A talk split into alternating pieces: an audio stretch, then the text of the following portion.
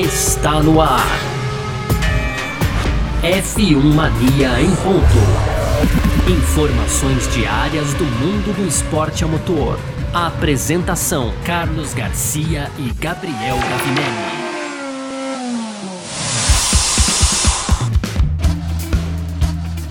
É isso! Valeu demais pela sua presença, valeu você que tá junto com a gente por aqui, no ar mais uma edição do nosso podcast F1 Mania em ponto. A nossa última edição desse ano de 2022, né? Aí você fala, poxa, mas já acabou, poxa, que cedo. Pois é, a gente já terminou a temporada, terminamos agora em novembro, mas em janeiro a gente tá de volta aqui com com o aquecimento já da temporada 2023 da Fórmula 1, mais uma temporada que é, promete é, coisas interessantes, vamos dizer assim, pra gente ficar no mínimo, né? Mas é, a gente vai falar bastante sobre isso aqui no decorrer desse episódio, tá bom? Então, muito obrigado a todo mundo que acompanhando a gente aqui. É, o conteúdo do site é filmania.net, pode entrar lá também para ficar ligado. Aliás, mesmo nas férias aqui da Filmania em Ponto, você continua entrando lá para se atualizar, tá bom? Ou baixa o aplicativo aí também da Filmania, que sempre que tiver um anúncio legal, você certamente vai receber a notificação. Muito prazer, eu sou Carlos Garcia, aqui comigo sempre ele, Gabriel Gavinelli. Fala, Gavi! Fala, Garcia, fala pessoal, tudo beleza? É isso, Garcia, o último episódio do ano, aquele clima de fim de festa, né? Se bem que está sendo salvo aí pela Copa do Mundo, aliás, ontem Brasil ganhou aí com dois gols do Richarlison, bela vitória, hein, Garcia? Eu né? Foi, foi, bom, né? Pois é, o é. pombo, né, Garcia? O pombo, que, que comemoração bacana.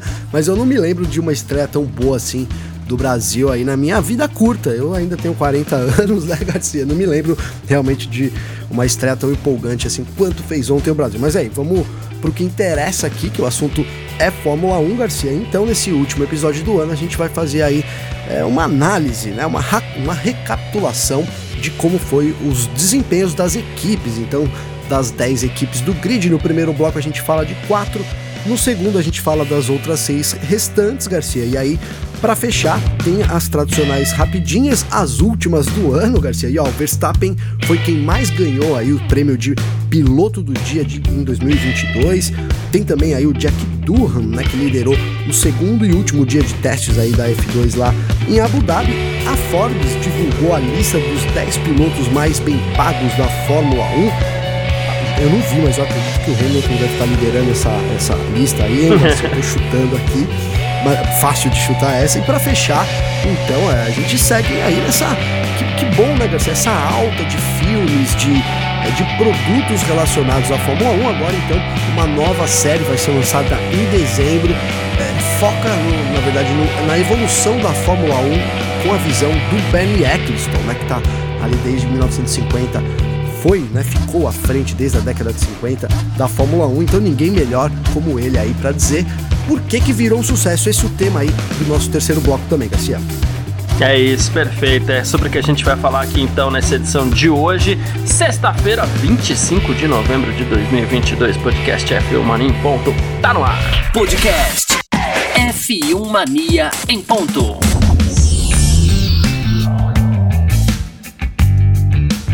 Pois bem, então, pra gente abrir essa edição de hoje aqui do nosso F1 Mania em ponto, né? Conforme o Gavi já adiantou, e a gente vai fazer um review, né, dessa temporada, mas é um review assim um review simples, tá? É, é, nada extremamente complicado, porque no fim das contas a gente vai traçar aqui um pouco do que aconteceu, um pouco do que pode acontecer com as equipes aí que, que, que disputaram essa temporada 2022. E claro, né, Gavi, não pode ser diferente. A gente começa pela campeã do mundo, é assim que, que a gente vai fazer assim.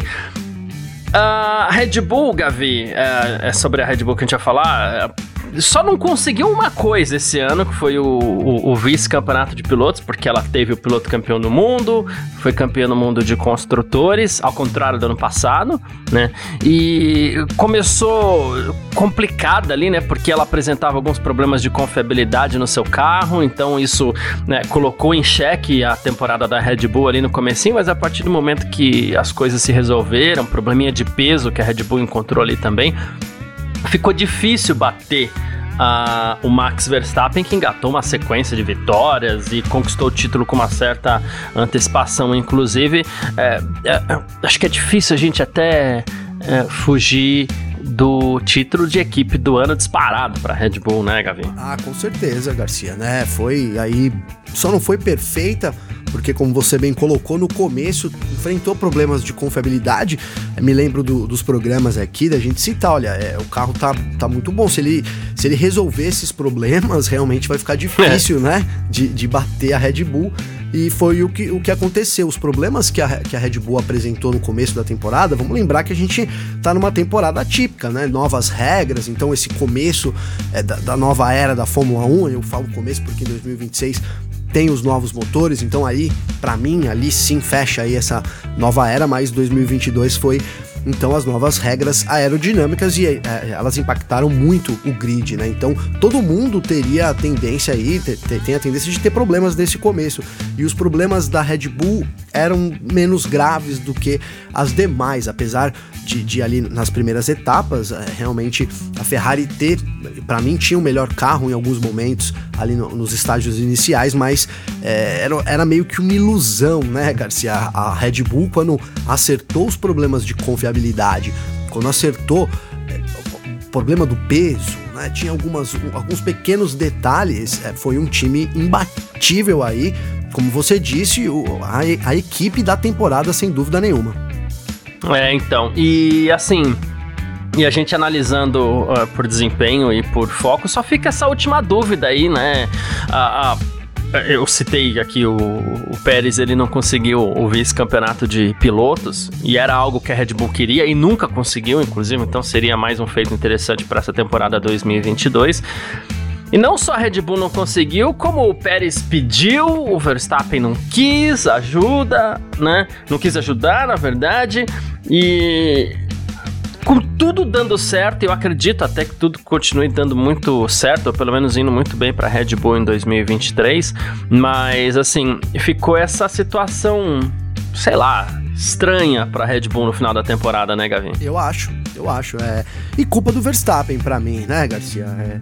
Agora, é, é, talvez seja muito superficial colocar a culpa no Verstappen, porque o problema parece ser maior do que realmente, né, buraco, digamos que é mais embaixo ali, se, se realmente, se o Pérez deliberadamente bateu, eu já disse aqui, cravo de novo, acho que ele deveria ter sido demitido, de, né, e, e, não mais participar do grid da Fórmula 1, se foi proposital, para mim esse é um tipo de, de erro aí, é, de trapaça, né, que, que, enfim, que diz muito sobre o piloto, então, se o Verstappen se isso realmente aconteceu, não, não é culpa totalmente do Verstappen. Agora, o, o, que você falou é verdade. A gente termina um, um, ano que a equipe do ano sobrou muito. Em termos de desempenho, a Red Bull estava sobrando muito, né? Vamos lembrar aqui que o Matia Binotto, faltando 10 corridas aí para o fim da temporada, disse que a Ferrari venceriam as 10 e as vitórias foram todas da Red Bull, com exceção de São Paulo, né? Que também com a vitória ali surpreendente da Mercedes, mas foi só isso, só realmente em São Paulo que ficou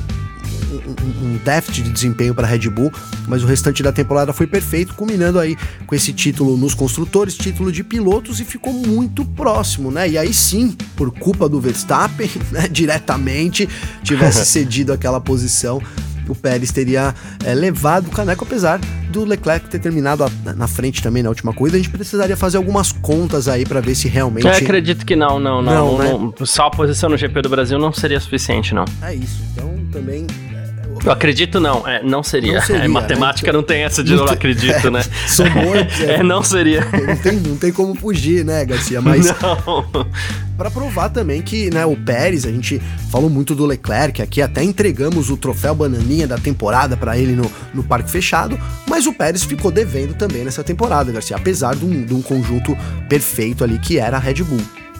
Boa, perfeito. Começamos falando da Red Bull, porque ela terminou o Mundial em primeiro lugar com 759 pontos, é ponto para Dedel, né? E a Ferrari foi a segunda colocada com 554 pontos. E a Ferrari é um caso curioso da temporada, né, Gavi? Porque parecia ser a equipe que, meu Deus, olha a Ferrari como chegou, ganhando de todo mundo, carro que anda muito. Inclusive, eu tenho a, uma impressão muito forte de que esse carro não deixou de ser tão incrível quanto era no começo do ano, né? Mas as situações talvez tenham sido mal gerenciadas, então a Ferrari não conseguiu chegar nem perto do título de pilotos, embora tenha saído na frente, também não chegou nem perto do título de construtores, embora, novamente, tenha saído na frente. Mas o problema da Ferrari ali foi de gestão interna. A Ferrari errou muito, a Ferrari tinha um carro interessante, mas apresentou problemas de confiabilidade no meio da temporada. Depois, os erros seguidos de estratégias muito ruins. Aí a gente pega um Leclerc que, nossa, poderia ter.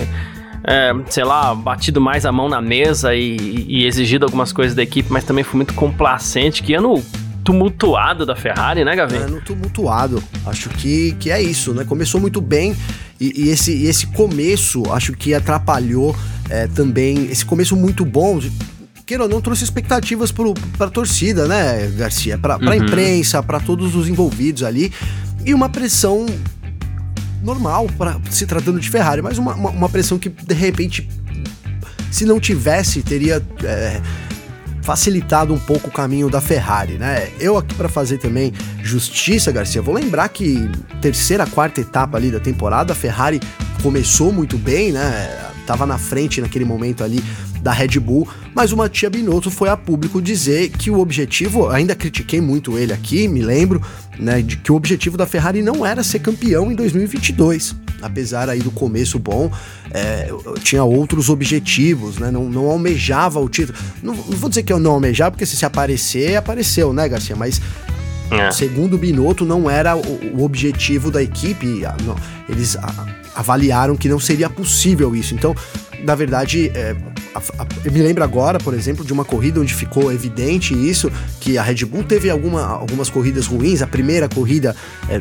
não marcou pontos, né, com, com, os dois carros, e a Ferrari foi repetir isso, Garcia, lá no Azerbaijão, né, depois de um, de um eu lembro porque eu, eu adoro a corrida do, do, Azerbaijão, e foi, as duas Ferraris abandonaram, se não me falha a memória, com problemas mecânicos, mas o Sainz teve uma largada atribulada, é, a gente chegou no Azerbaijão com aquele problema do porpoise, onde a Ferrari pulava muito, então do, do, depois de um começo muito bom, a Ferrari caiu e, e, caiu muito. Chegou no fim da temporada a, a, apareceu uma Mercedes que a gente via lá no começo, andando aí 40 segundos, 50 segundos atrás do líder pelo menos deu uma guinada boa na última corrida, o que dá uma esperança pro ano que vem. E a gente tem é, esse grande rumor aí: será que o Binotto fica, o Binotto sai, né? É, acho que é unânime que falta também uma liderança ali, falta um comando efetivo dentro da Ferrari. Então, por isso, talvez que essa, esse rumor vai cada vez ganhando mais força, né, Garcia? Acho que é meio é. por aí.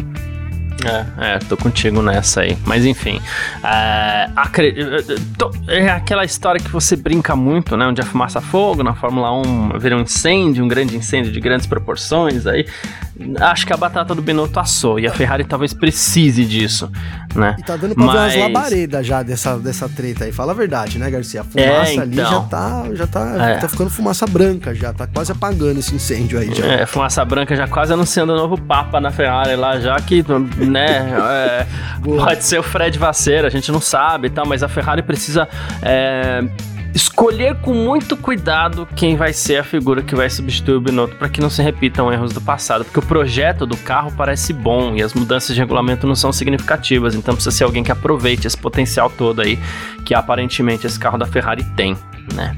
Total, ah, e, e, a gente criticou muito o Leclerc, Garcia, mas é, não, não foi um ano fácil também para o Leclerc ali em termos de de, de, harmonia dentro da equipe. Parece que a gente, a gente. Ele enfrentou muitos problemas, né? A, o, o GP de Silverstone ali, onde a Ferrari, enfim, priorizou ou entregou a vitória para o Sainz. A gente não entendeu muito bem ali o que rolou, mas eu acho que também evidenciou que não tinha um clima muito favorável, né? Um clima ali, na verdade, necessário. Quando você tem um time brigando pelo campeonato, né? É difícil você estar tá com os dois pilotos ali né? com chance matemática igual para ser campeão, né, Garcia?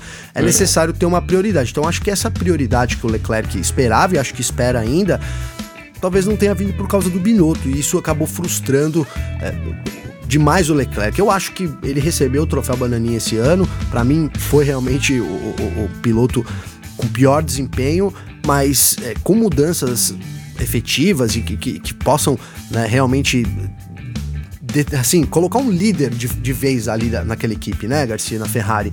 Acho que isso pode favorecer o Leclerc e, e quem sabe ele ser até o destaque positivo da temporada que vem, Garcia. É isso, aguardemos. Terceiro lugar, a gente teve a Mercedes, chegou perto no final ali, meu Deus do céu. Uh, com 515 pontos, chegou muito mais perto do que se esperava, né? Terminou em terceiro lugar. A Mercedes é aquela história, né, Gavi? Uh, começou de um jeito que a gente fala: Meu Deus, a Mercedes vai passar vergonha essa temporada. E realmente, na primeira é, metade da temporada, a gente não pode mentir, passou vergonha. E os pódios que até o Russell conseguiu ali foi muito em razão de abandonos, em razão de erros alheios e foi caindo no colo, porque o Russell, inclusive, estava sempre ali. A gente viu um Hamilton até um pouco desmotivado, aparentemente. Ele foi reconquistando essa motivação conforme o carro da, Williams, da Mercedes foi melhorando um pouquinho também. E a Mercedes terminou em alta. A gente pode pegar nas últimas etapas aí, é, se a gente somar as quatro, cinco últimas etapas, a Mercedes em pontos ela teve uma equivalência ali com Red Bull e Ferrari, né? O que coloca ela sim como força pro ano que vem. A vitória acabou vindo, não foi nas mãos de quem a gente esperava que era o Hamilton, ou nas mãos de quem as pessoas esperavam que era o Hamilton, veio nas mãos do George Russell, que também acabou sendo muito legal, o garoto é bom demais. E promissora a, a, a Mercedes para ano que vem, né? Promissora, Garcia. Eu acho que é, essa é a palavra, até porque como a gente começou o ano, tava terrível, né? A expectativa era né, o, que, o que esperar da Mercedes no próximo ano, depois de, de, de um ano péssimo ali. É, então a melhor coisa que aconteceu para a Mercedes nesse final de temporada, que foi esse avanço, né? A melhor corrida da Mercedes foi, sem dúvida nenhuma, o GP de São Paulo, a, a dobradinha ali é, com, com o George Russell, o Lewis Hamilton também correu muito bom, teve uma performance muito boa, acho que foi a melhor performance de, de ambos, apesar do Hamilton ter medido mal ali aquele começo, se envolvido num acidente com, com o Verstappen. Acho que ali foi. Tudo bem, o Verstappen foi punido, etc., mas ali custou muito mais pro Hamilton no momento onde ele poderia ter é, até mantido o recorde dele, né? Que agora não é mais recorde, que seria todas as vitórias Sim. em temporadas, agora né, caiu esse recorde do Hamilton, então. Mas o, o, fim de ano da Mercedes, Garcia, foi muito bom comparado é, com o começo, né?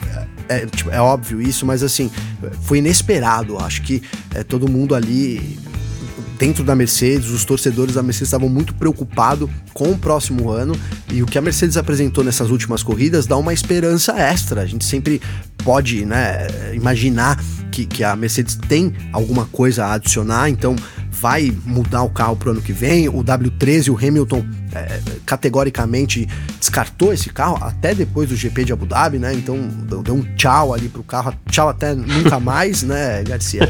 A gente não sabe se ela vai seguir a linha de aprimorar, por exemplo, o conceito dos aeropods, que, né, esse do, do, do, do pod do, esqueci agora como que é o, o side pod ali quase nulo do carro da Isso. Mercedes, né?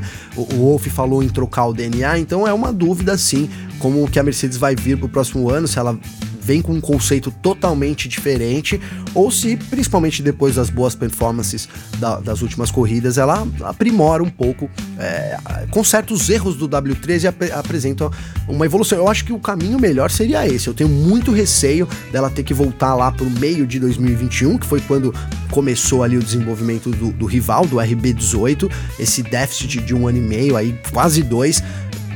É. Me assusta um pouco, viu, Garcia?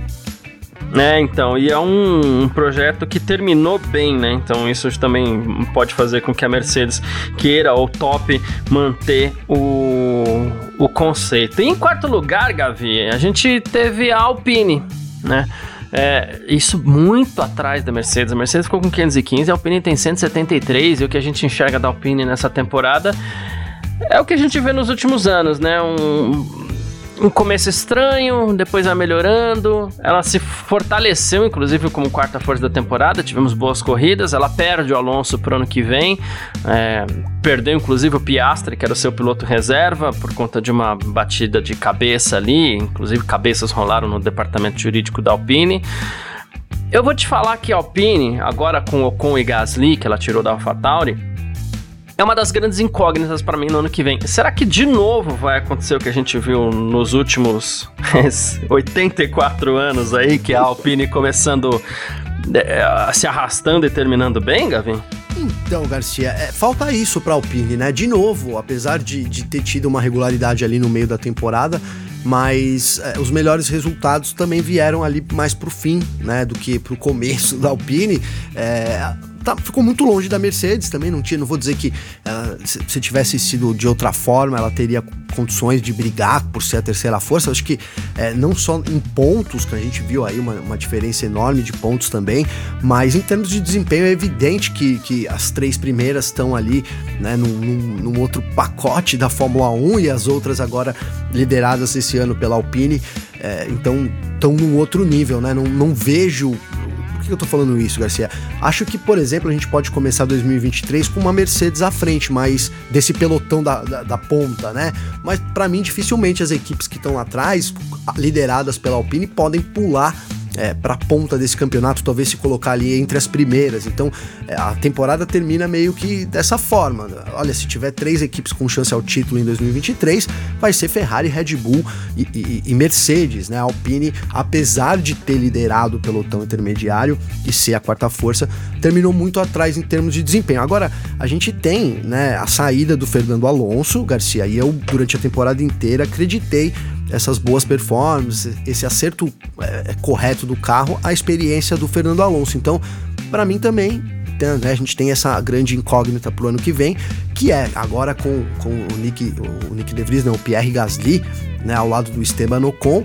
o, o, o, o, não, Garcia, a experiência cai, né? Não é mais ali o Fernando Alonso. Então não hum. sei se, a, se isso vai prejudicar né, o desenvolvimento da Alpine do ano que vem. A meta é novamente ficar à frente da McLaren, né? Olha, se a gente puder chegar um pouco perto ali da Mercedes, Ferrari e Red Bull, ótimo, mas acredito que pro, pro ano que vem é uma meta, uma meta assim, não vou dizer que é ousada, porque tá aí, tá na mão, né? É palpável, mas é uma meta difícil que é terminar à frente é, da McLaren, que também a gente vai falar agora, mas que vem muito empolgada pro ano que vem, Garcia. É isso. Bom, a gente vai falar da McLaren então no próximo bloco. A gente deu prioridade, claro, para as equipes que foram melhor na temporada. Então, no segundo bloco, a gente fala de McLaren, Alfa Romeo, Aston Martin, Haas, Alfa Tauri e Williams. Bora lá, partir pro segundão. F1 Mania em ponto.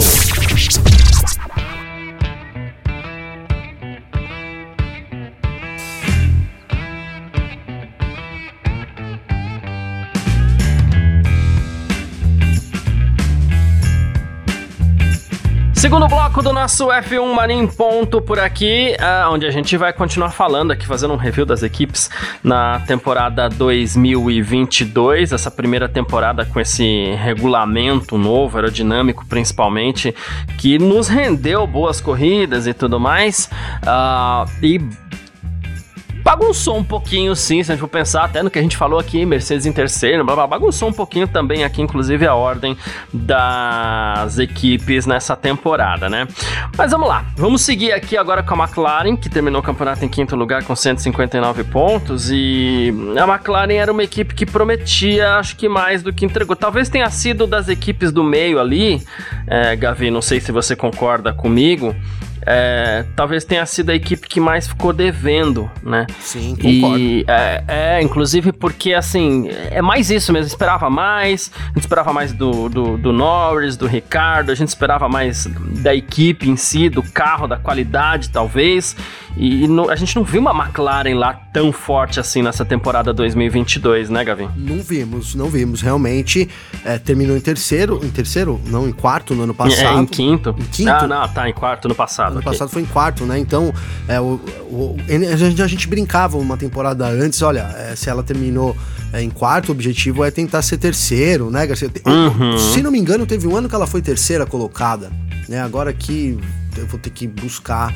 Então, 2021, Ferrari foi a terceira, 2020, Garcia, né? 2020 foi o primeiro ano do nosso podcast, inclusive, né? Boa. Ferrari na draga ali, a McLaren foi a terceira colocada, e aí ela não ela foi então piorando, né? Se o objetivo para 2021 era manter a terceira colocação, ela acabou perdendo, né, para Ferrari foi quarta e agora 2022 cai para quinta posição.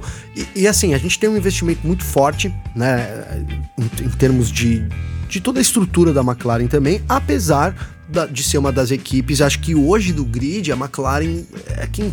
Não sei, mas a gente não sabe ao certo, mas assim, arrisco dizer aqui, chutaria que é quem enfrenta ainda maiores problemas financeiros. Né? A gente teve eh, nesse ano a, a, venda ali, a McLaren ela vendeu a sede dela e agora ela aluga a sede, né? Então, muito louco isso, né, Garcia?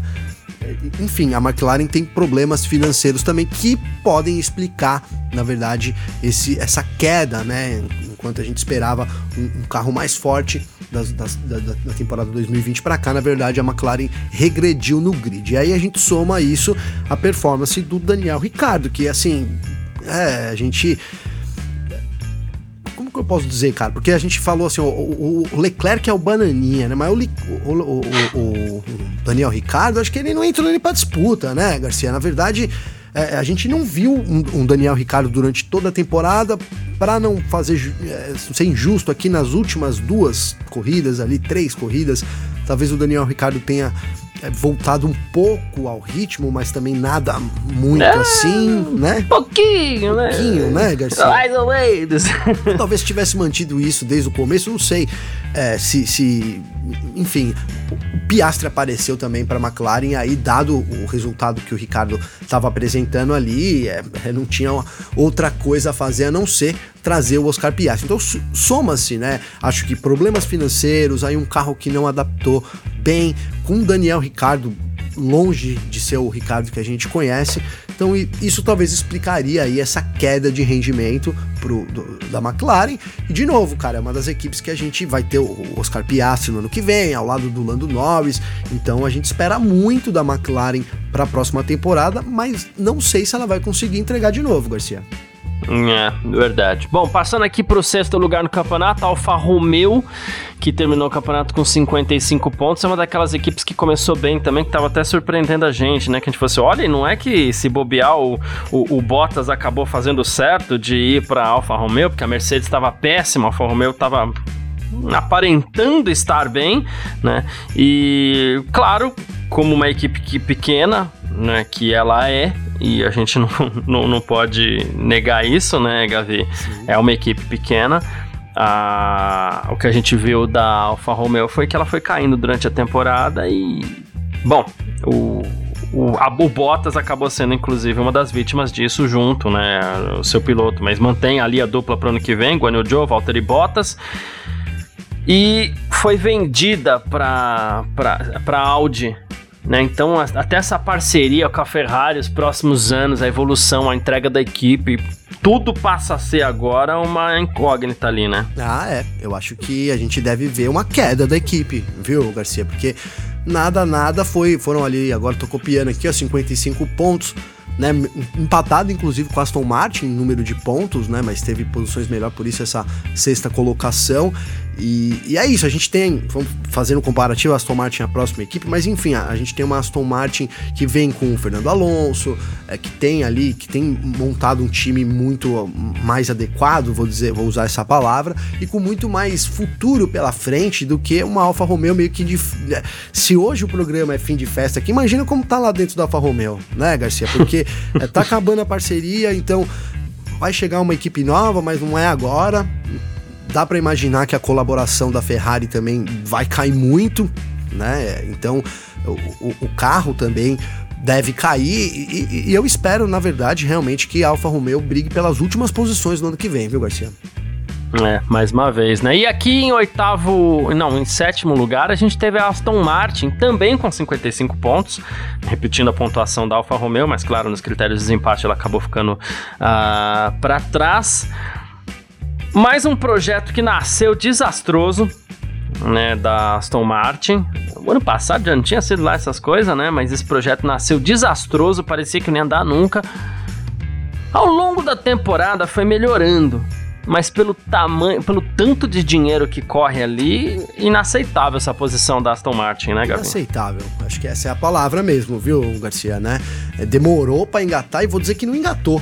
Né, não engatou ali, porque a gente não viu de novo aqui, a, né, a Alfa Romeo, a Aston Martin perdeu para Alfa Romeo, né? Uhum. A gente esperava uma Aston Martin aí, se a gente resgatar agora não me lembro, mas a, a última retrospectiva ou a último, né, o último programa que a gente fez aí de início da temporada, por, como você disse, por todo o investimento feito, não só diretamente no time, mas em, em estrutura, né, em, em infraestrutura, enfim, é, nos pilotos, né, ali também, o Sebastian Vettel, uma, uma, uma, grande, uma grande aquisição da equipe, né? Então mostrava que a equipe estava. Né? E fora isso, Garcia, o que, o que era falado ali pelo Lawrence Stroll, né? Olha, o objetivo é chegar lá na frente. Então eu, eu é. por algum motivo, por, por, por, algum, por algum motivo não, por algum, por pouco tempo acreditei que talvez fosse possível, mas é, eu acho que das equipes que a gente vai falar hoje, né? Tem a AlphaTauri também, mas a Aston Martin é a que mais é, não vou dizer que ficou devendo, a McLaren ficou muito devendo em termos de desempenho, mas assim, foi a que mais é, te, investiu à toa, Garcia. De repente é isso, né? Porque é, um baita de, uma, de um custo para terminar lá em, na sétima posição. Então a Aston Martin precisa mesmo, é, das equipes todas que a gente falou até agora, acho que quem precisa dar uma guinada e realmente voltar a, a, ter bons desempenhos e aí pensar em resultados, mas primeiro apresentar um carro bom, vai ter uma dupla de pilotos é, razoável. Tem o Fernando Alonso ao lado do, do Lance Stroll, é também o time ali do Felipe Drogovic. Então a gente espera que o time dê uma guinada e caminhe pelo menos na direção certa, que não foi o caso de 2022, Garcia. De jeito nenhum, é isso mesmo. Oitavo lugar é, ficou a Haas. Olha só que loucura, né? 37 pontos, aquela equipe que não fez nada no ano passado, correu com o carro de 2020. Ah, e que a gente não esperava nada. Um carro que nasceu bem, claro, falta estrutura para a Haas, falta dinheiro, faltou durante a temporada ali para que ela conseguisse desenvolver seu carro. Foram poucas atualizações durante o ano. Ainda assim, uma grata surpresa, né? O Nick Schumacher ficou devendo um pouquinho, mas ela trouxe de volta lá o Magnussen, todo mundo criticou e logo de cara ela já chegou, ele já chegou lá conquistando um quinto lugar no Grande Prêmio do Bahrein e Bom, é uma das surpresas do ano, no fim das contas, né? Com certeza, Garcia, com certeza. É, a posição oitava posição ali. A Haas que parece ser o time com menos estrutura, né? Não sei, arriscaria Sim. dizer que a Haas ali, a Williams competem por isso, mas Talvez a Alfa Romeo esteja nesse bolo aí também, mas enfim, né, Garcia? A, a Haas é uma equipe independente. Em 2022 ali ficou claro que, que ela já não teria mais. Tinha o Mick Schumacher para 2023, agora nem vai ter, então é uma equipe que caminha também para ser totalmente independente. Fiquei surpreso, cara, nada nada, são 37 pontos, né? Terminou à frente da Alpha Tauri, né? Dois pontos à frente, ele venceu é. essa disputa. É, agora, o que esperar pro ano que vem, né? A gente tem o Nico Huckenberg voltando pro time. Então, também sou obrigado a concordar, apesar de gostar muito que o Mick Schumacher ficou devendo. Ah, é o primeiro ano, é o segundo, não importa, né? Em resultado geral, botando na balança, ele ficou devendo na temporada. Poderia a Haas até, quem sabe ali, ter brigado com a Aston Martin e Alfa Romeo, já que as duas ter, terminaram empatadas. Imagina a Haas terminando em sexto no, no campeonato, né, Garcia? Uhum. Então seria um grande avanço. Agora, pro, pro ano que vem, eu acho que a dupla de pilotos é mais bem preparada, por mais que eu preferisse que eles tivessem optado por um jovem talento ali, ou até a manutenção do próprio Schumacher ao invés do, do Huckenberg. Eu reconheço que para uma equipe pequena ter um piloto mais experiente pode significar mais pontos, mesmo que não sejam muitos, e isso pode colocar a equipe na briga pro ano que vem. Agora, o detalhe é, Garcia, a gente tinha em 2022 um dinheiro ali que a Haas recebeu, vamos lembrar só rapidinho, né, da, até me esqueci, da Uralcali, eu tinha falado que eu esqueci o patrocínio, né, recebeu uma bolada da Uralcali ali em 2020, 2020 2021, do Mazepin, o dinheiro tá, a briga judicial entre as, a Uralcali e a Haas tá ainda é, rolando, mas o fato é que em 2020, 2021 ela não aplicou esse dinheiro, usou todo em 2022, por isso um carro razoável. Será que ela vai ter uma reserva para poder é, desenvolver um pouco também mais o, o carro? Meu, minha dúvida com a Haas também é em relação à grana, se ela vai ter é, dinheiro ali para poder dar continuidade nessa evolução, queira ou não, essa posição. Esse ano da Haas foi um ano muito melhor comparado aos últimos dois, três anos aí da equipe americana, Garcia. É, diz a Haas, diz a Haas que isso daí, esse, esse, dinheiro permitiu que ela se estruturasse dentro do teto de, de gastos da Fórmula 1 e que, inclusive, é, esse teria sido o motivo pelo qual ela é, não precisasse mais de pilotos pagantes, né? Então, mas tomara, a ver tomara, essa parte. né, Garcia? É, tomara. É, é, a ver, né? Aqui que você falou, Gavi, olha, AlphaTauri, nono lugar no campeonato com 35 pontos, acho que foi de longe a pior temporada aqui da AlphaTauri, né? É, olha, uma decepção assim, porque se por um lado, ok, é uma equipe B, ok, é uma equipe pequena e ainda é uma equipe pequena, a gente não, não pode esquecer disso. Por outro lado, é uma equipe Red Bull, né? Por mais que a Red Bull tenha utilizado a AlphaTauri talvez para testar algumas coisas lá, não sei, ninguém sabe ao certo, porque é, isso é tudo muito nebuloso, mas assim, é, que, que péssimo para AlphaTauri esse ano, hein? Péssimo, Garcia, um ano péssimo. Eu fui aqui olhar aqui enquanto você falava, vi aqui 2018, na verdade, a Toro Rosso ali foi nona colocada com 35 pontos, 33 pontos, então dois a menos, né? Foi dois a menos, é. Dois a menos, então ali quase se, se, se, é, né, se equiparou aí, valeu, se a pior temporada dela, dela na, na, na Fórmula 1, Garcia. Agora, eu acho que a gente tem alguns motivos aí que explicam isso. O primeiro, você já colocou que certamente a Red Bull usou ali para poder é, aprimorar o carro, acho até normal, né? Apesar da Haas ter meio que, da razão da AlphaTauri ter meio que declarado uma independência, entre aspas, né, Garcia? Uns anos sim, atrás, sim. o Tost, olha, não, aqui a gente vai daqui para frente, vai ser diferente, mas né, não, não dá muito para acreditar nisso. Certamente a Red Bull se apoiou aí um pouco na AlphaTauri, então isso explica também esse baixo rendimento. E aí a gente tem o Yuki Tsunoda, né, que é, vai para a terceira temporada em 2023, foi a segunda temporada dele, mas também não, não, não brilha aos olhos, eu vou usar essa palavra, né? Não quero uhum. falar que ele é ruim, mas ele não brilha aos olhos, né? Não é um piloto é, excepcional, né? Enfim. E aí também a gente tinha um Pierre Gasly ali, né, o Garcia, completamente desmotivado, sem muita perspectiva de crescimento, pior do que isso, enfrentando um problema, né, na vida pessoal ali dele, em termos de para onde ele iria, como ele se colocaria no grid. É, foi um ano muito decisivo para o Gasly que acho que influenciou também o desempenho dele, né? Então, combinando esses fatores aí, a gente viu a AlphaTauri muito, muito atrás do que eu imaginava para essa temporada também, Garcia. É, é isso, tamo junto. E para terminar, Williams, é, que terminou em último lugar mais uma vez, com oito pontos. É, ah, bom, a Williams sem dinheiro, ainda aparentemente, apesar do investimento do, do grupo Dorilton Capital. Uh, difícil a situação da Williams ali. Claro que a gente tem também um Nicolas Latifi que atrapalhou muito, né? Mas ouso dizer que se a gente tivesse dois Alex Albons ali, também a Williams teria terminado em, em último no campeonato e com toda essa dificuldade, né, Gabi? Ah, sim, sim, é isso. É, não foi só culpa do Nicolas Latifi, né? A, equipe cara, não consegue evoluir, né, Garcia? Impressionante, né? A gente não sabe realmente. É, eu acho que a herança, infelizmente, né? Aqui não tô, não, não tô colocando como forma de demérito, mas a, a, herança final que o, que o Frank Williams ali, a, principalmente a Clary também, que comandava a equipe nos últimos anos, deixou, é um buraco muito grande, principalmente em termos de desempenho.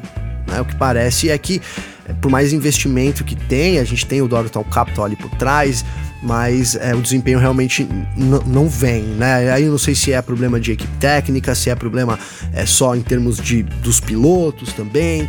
É, mas como você disse, dois Alexander Albon não teriam resolvido o problema da Williams, né? Então também é uma incógnita, né, cara? Até porque a gente sabe que o grupo comprou agora, o investimento tá vindo, mas é, é um investimento de longo prazo, mas até quando também o grupo vai se permanecer ativo? Começo a já ter esse, esse pensamento, né? Uma equipe que tá ali sempre remando para sair, para ficar na última posição, é complicado. E pro ano que vem, Garcia, eles vão, enfim, ali estrear um, um norte-americano, né? O Sargent vai ser então piloto da equipe. Mas, cara, olha, arrisco dizer aqui, posso queimar minha língua, tomara. Mas não sei se ele vai conseguir ser muito melhor que o Nicolas Latifi, não principalmente nessa temporada de estreia dele, Garcia. É, é, é, é, é isso. Dá pra Bom. jogar tudo nas costas do menino também, né, Garcia? Acho que, né, chega sem experiência nenhuma. O natural é que realmente ele termine atrás do álbum, ou seja, se seguir a tendência, o Williams de novo lá no fundão. Sim, é isso. Bom, uh, a gente falou um pouquinho sobre as nossas expectativas aqui, o review do que aconteceu nesse ano de 2022 na Fórmula 1, através das equipes aqui. Vou repetir o, a classificação tá, do, do Mundial de Construtores. A gente teve Red Bull com 759, Ferrari 554, Mercedes 515, Alpine 173, McLaren 159, Alfa Romeo 55, Aston Martin 55 também, Haas 37, Alfa Tauri 35 e a Williams Williams terminou a temporada com apenas 8 pontos. É isso, lá se vai a temporada 2022 da Fórmula 1, uma grande temporada do novo regulamento. A gente parte aqui então para o nosso terceiro bloco. Bora, Gavin? Bora! F1 Mania em ponto.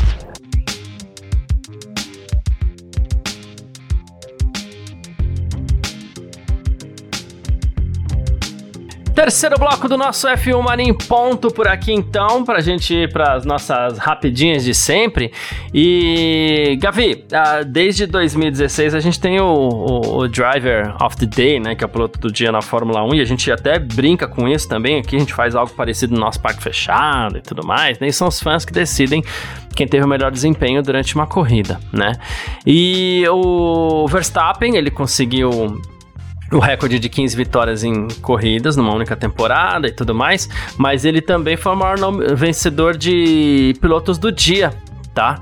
Ele, ele conseguiu o prêmio cinco vezes em 2022 em Imola, Miami, Hungria, Bélgica e Holanda, tá? O Leclerc conseguiu quatro, né? Uh, e aí a gente tem o Sérgio Pérez também conseguiu três pela vitória em Mônaco, também teve um segundo lugar no Grande Prêmio da Inglaterra, aquela vitória também em Singapura. O Hamilton conseguiu três prêmios de piloto do dia, assim como o Sebastian Vettel, né? E, e assim aonde, foi a temporada. É, né, então, e assim, o Vettel foi em Abu Dhabi, Japão. Não, não, e cadê o outro assim, aqui? Tipo. Não, entendi, é, né? entendi. Eu nem tô achando o outro do Vettel aqui, mas enfim. Ah, Estados Unidos, né? Estados Unidos. É, isso, isso. Foi logo depois também, tem, tinha uma certa comoção, comoção, porque foi logo depois do anúncio, dele sair e tudo mais, né? São, são Exatamente. essas coisas a gente sabe que influenciam também, né? Mas é isso, Verstappen é, ganhou não só o título, como ganhou os pilotos do dia aqui na temporada 2022, Gavi. É, pois é, cinco vezes, né, Garcia? Cara, eu acho que se a gente pegar um parque fechado, a gente votou mais vezes, arrisco dizer. Hein? Acho que deu Verstappen mais vezes lá. É, ele ganhou 15 vezes, cara. Eu aqui chutaria que pelo menos em 10 ou metade aí, 8 dessas ocasiões, é, a gente colocou ali o desempenho do Verstappen como o desempenho mais é promissor, por exemplo, lembra aqui, ó, GP da Áustria aqui, ó, o Garcia. Sabe quem foi o melhor piloto do dia? Piloto do dia no GP da Áustria? Mick hum. Schumacher, cara. Mick Schumacher. É, aí é difícil, né? Não me lembro realmente aqui, se eu tiver cometendo gafes aqui, mandem para mim aí no, no, na nossa mensagem, né, Garcia? Porque eu não me lembro realmente de um desempenho assim digno de piloto do dia né, do Sérgio Pérez. O próprio Daniel Ricardo no México, a gente ali foi, né? Como eu disse, a gente falou da, da, da McLaren agora e falou, mas pô, a McLaren, o Daniel Ricardo mostrou um pouco mais, mas para ser o piloto do dia também, então não sei, mas é isso, cara. A gente tem, né? Na verdade, é, assim, não vale primeiro, não vale troféu e não vale dinheiro para os pilotos. Isso é bom deixar claro também, né? É só uma votação ali popular para eleger. Mas, no fim das contas, é isso. Aí uma outra curiosidade, Garcia. O Nick De tô olhando aqui, né? O Nick De Vries, né? Foi então o eleito piloto do dia no GP da Itália ali, onde substituiu o Alexander Albon e garantiu a vaga dele na Fórmula 1 pro ano que vem. Boa. É isso, mais uma aqui, Jack Durham, Fórmula 2, Gavi, rapidinho. Ele foi o mais rápido no segundo dia de testes aí pós-temporada em Abu Dhabi, né? Esses testes que aconteceram ontem, né? Uh, ele que, né, enfim, tá ligado, Alpine e tudo mais, e ele conduziu um carro da Unai Virtuose na sessão, e ele foi, fez um 35.990, a gente teve o Daruva lá em segundo lugar, piloto da, da, da MP agora, né? Uh, o Ayumi Waza com a Dance ficou em terceiro, o Ralph Bochung com a Campos o quinto, e o Enzo Fittipaldi foi o quinto colocado com o carro da Carlin, né? Ele, equipe grande, agora ele como piloto uh, Red Bull também, disse que foi um dia incrível, simulou classificação, ficou entre os três mais rápidos entre, com os pneus médios e tudo mais, e vai continuar aprendendo bastante aí pro ano que vem, fazer jus a essa grande posição que ele conseguiu pro ano que vem, não só na, na, na Fórmula 2, agora correndo pela Carlin, como eu falei, mas também é, como piloto do programa de desenvolvimento aí da Red Bull, né?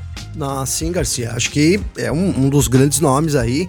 Ficar de olho nele na temporada que vem, né? É uma aposta também do time da Red Bull, né? Como você bem disse aí. A gente tem, né? Lion Lawson lá, agora o Enzo Fittipaldi, tem o, o, o Durham também é, nessa lista. Inclusive, aqui rapidinho, o, o Enzo é, estreou as cores da Red Bull, né, Garcia? Ali Sim. já pôde correr ali com um carro parecido com o RB18 ali em termos de cores, né, Garcia? Mas é isso, a gente termina esses testes, né? Ano que vem aposta bastante aí no, no Durra, a gente tem bons nomes e acredito que também, né, em termos, falando aí do, do brasileiro, a gente vai ter o Enzo correndo na temporada que vem, é, dá pra gente apostar bastante aí, de repente a gente ter bons resultados de novo no ano que vem, Garcia. É isso, perfeito. Mais uma, foi divulgada, divulgada uh, não, antes, vou deixar isso pro final. Vou falar da nova série documental focada do, sobre, é, no Bernie Eccleston, Gavi, que vai ser lançada em breve. Oito episódios sobre Bernie Eccleston e todo o desenvolvimento da Fórmula 1 ao longo dos anos, isso vai acontecer muito em breve. A série se chama Lucky, né, que seria sortudo, alguma coisa nessa linha, né, e vai mostrar os avanços da Fórmula 1 através do olhar do Bernie Eccleston e tudo mais em, em oito partes. Essa, a direção é do Manish Penn, Penday, que produziu inclusive o documentário do Senna em 2010. Né? O Eccleston que vem criticando a série Drive to Survive por ser uma visão muito americanizada tal. Vamos ver como é que vai ser. Uh, vai estar disponível no Discovery Channel a partir do dia 27 de dezembro, Gavin. Eu não vejo a hora de assistir, Garcia. Não vejo a hora. É, Realmente, esse filme aí, né? É, o Manship Penday, como você colocou, é, o Senna, poxa, é um documentário brilhante, muito emocionante. Ele tem uma visão um pouco de torcedor, o que me deixa assim preocupado, né? Com, com o que vem aí do Luck, do Luck, desculpa porque é, deve. Agora, assim, de fato, Garcia, a gente pode é, dizer que vai ser uma visão do Bernie Eccleston, tá? Né? O, o Bernie falou também um pouco mais sobre isso e que ele trabalhou restritamente, então, é, com o Pounder, com, com o produtor da série aí para poder é, pegar uma visão realista, isso segundo o produtor, né? Mas assim, uma realidade vista pelos olhos do Bernie Eccleston, acho que vai ser uma interessante adição né, aí pro nosso é, hall de, de produtos da Fórmula 1, Garcia. Colocaria nesse, nesse sentido assim. Legal, gostei. Aí foi divulgada a lista dos 10 pilotos mais bem pagos da Fórmula 1, Gavi. Pela primeira vez desde 2013, o Hamilton deixou a primeira posição entre os 10 pilotos, tá? Olha, só porque eu ah, falei, hein? É, exatamente, né? É, essa lista é da Forbes, então essa lista tem o seguinte: Max Verstappen com 60 milhões de dólares, segundo a Forbes, além do salário base de 40 milhões, ele arrecadou mais 20 milhões por meio de bônus na sua temporada, tá? A gente tem também o Hamilton em, cinco, em segundo lugar com 55 milhões, né? É, estaria é, esse, esse, esse salário aí concentrado praticamente todo, esse, esse valor concentrado praticamente todo em seu salário. Fernando Alonso. Hein, isso, Fernando Alonso em terceiro lugar com 30 milhões, né? Uh, Sérgio Pérez, 26 milhões, porque ele tem um acréscimo interessante nos seus rendimentos, aí, graças a bônus também da Red Bull, tá? Porque o salário dele seria de 10 milhões. Charles Leclerc, 23 milhões, ele teria recebido aí 11 milhões em bônus ainda da Ferrari por conta de vitórias e do vice-campeonato, tá? Sebastian Vettel, 17 milhões, né? O salário dele seria 15 milhões, mas ele recebeu mais uns doisinho ali. Daniel Ricardo com 17 milhões, salário Jogou de 15 e mais 17 milhões. É, e mais um bônus de 2 milhões. Carlos Sainz com 15 milhões, o salário seria 8, mas ele teria recebido mais um bônus ali na casa dos 7. Lando Norris 11 milhões, tá? O salário seria de 5 milhões, mas ele teria recebido 6 milhões em bônus. George Russell 10 milhões, o salário seria 3, ele teria recebido um bônus de 7, Gavi.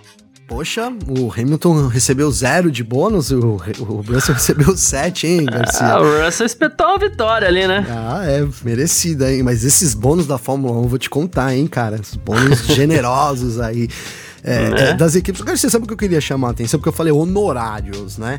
Meu, aqui, né, o Hamilton ganhou 55 milhões de honorários. Agora, imagine em termos de negócios, o quanto que de negócios o Hamilton tem por aí, hein, Garcia? Acho que dá pra somar ah, mais um honorário sim. desse aqui, hein? Opa, é. Pelo menos. Aí são outros 500, é. Pelo menos, né? Quer dizer, 500 é pouco. É, então... Rapaz, esses valores são, assim, exorbitantes. A gente tá falando em dólares, né? Então, você multiplicar aí, vai, para ser bonzinho, por 5, né, Garcia? É, já aí 300 milhões o Verstappen de salário. Rapaz, que salário, hein? Esses são os salários dos pilotos de Fórmula 1. E assim, com todo merecimento também, a gente sempre falou isso aqui, né? Eles são os responsáveis ali por, por movimentar o circo, né? O que seriam aí, o que seria da Fórmula 1 sem os pilotos. Então, muito, muito justo, na minha visão, esses salários enormes aí por tudo que a Fórmula 1 produz de dinheiro no mundo inteiro, Garcia. É isso. Quem quiser entrar em contato com a gente sempre pode, através das nossas redes sociais pessoais por aqui. Uh, pode falar comigo, pode falar com o Gavi. Como é que faz falar contigo, Gavi? Garcia, para falar comigo tem meu Instagram, que é Gabriel Gavinelli. Então marca lá, a gente vai ter agora no fim de ano, sempre tem, né, Garcia, aquelas retrospectivas. Então marquem a gente lá pra gente compartilhar aí quem mais ouviu, é, quanto tempo que ouviu, aí quanto tempo Isso, que aturou boa. a gente em 2022 aí, né? Eu vou vai... repostar tudo, Eu também vou repostar tudo, tudo, tudo aqui com comentário. Tô muito ansioso aí é, por isso. Hoje, se eu não me engano, é o episódio 431, Garcia. Então a gente vai terminando a temporada aí quase 500 episódios, essa meta que atingiremos aí, se Deus quiser, no ano que vem. Obrigado aí pela parceria esse ano. Tamo junto, viu, irmão? É isso, porque a gente volta em janeiro, tá? Quem quiser me encontrar nas redes sociais aí, meu Instagram, arroba carlosgarciafm, meu Twitter, arroba carlosgarcia, muito legal mesmo. Marca mesmo a gente, é muito legal, como o Gavi falou, vou repostar tudo e manda mensagem, vamos trocar ideia, vamos é, preparando, ajudando a gente a preparar. Quem quiser tiver sugestões para ano que vem, aí a gente aceita de um pouco maior grado aí, vai ser muito legal. Porque é isso, você é parte importante desse podcast, tá bom? A gente volta em janeiro Muitíssimo obrigado a todo mundo que acompanha a gente durante esse ano, nem que seja só um pouquinho, um episódio, meio episódio, ou então tudo. Muito obrigado mesmo. Valeu demais. Um ótimo 2023 para você e de preferência com um Hexa chegando aí, porque a gente, a gente gostaria bastante também, quem sabe. E é isso. Grande abraço. Valeu você também, Gavi. É nóis, parceiro. Tamo junto aí. Abraço, mano. Informações diárias do mundo do esporte a motor. Podcast F1 Mania em ponto.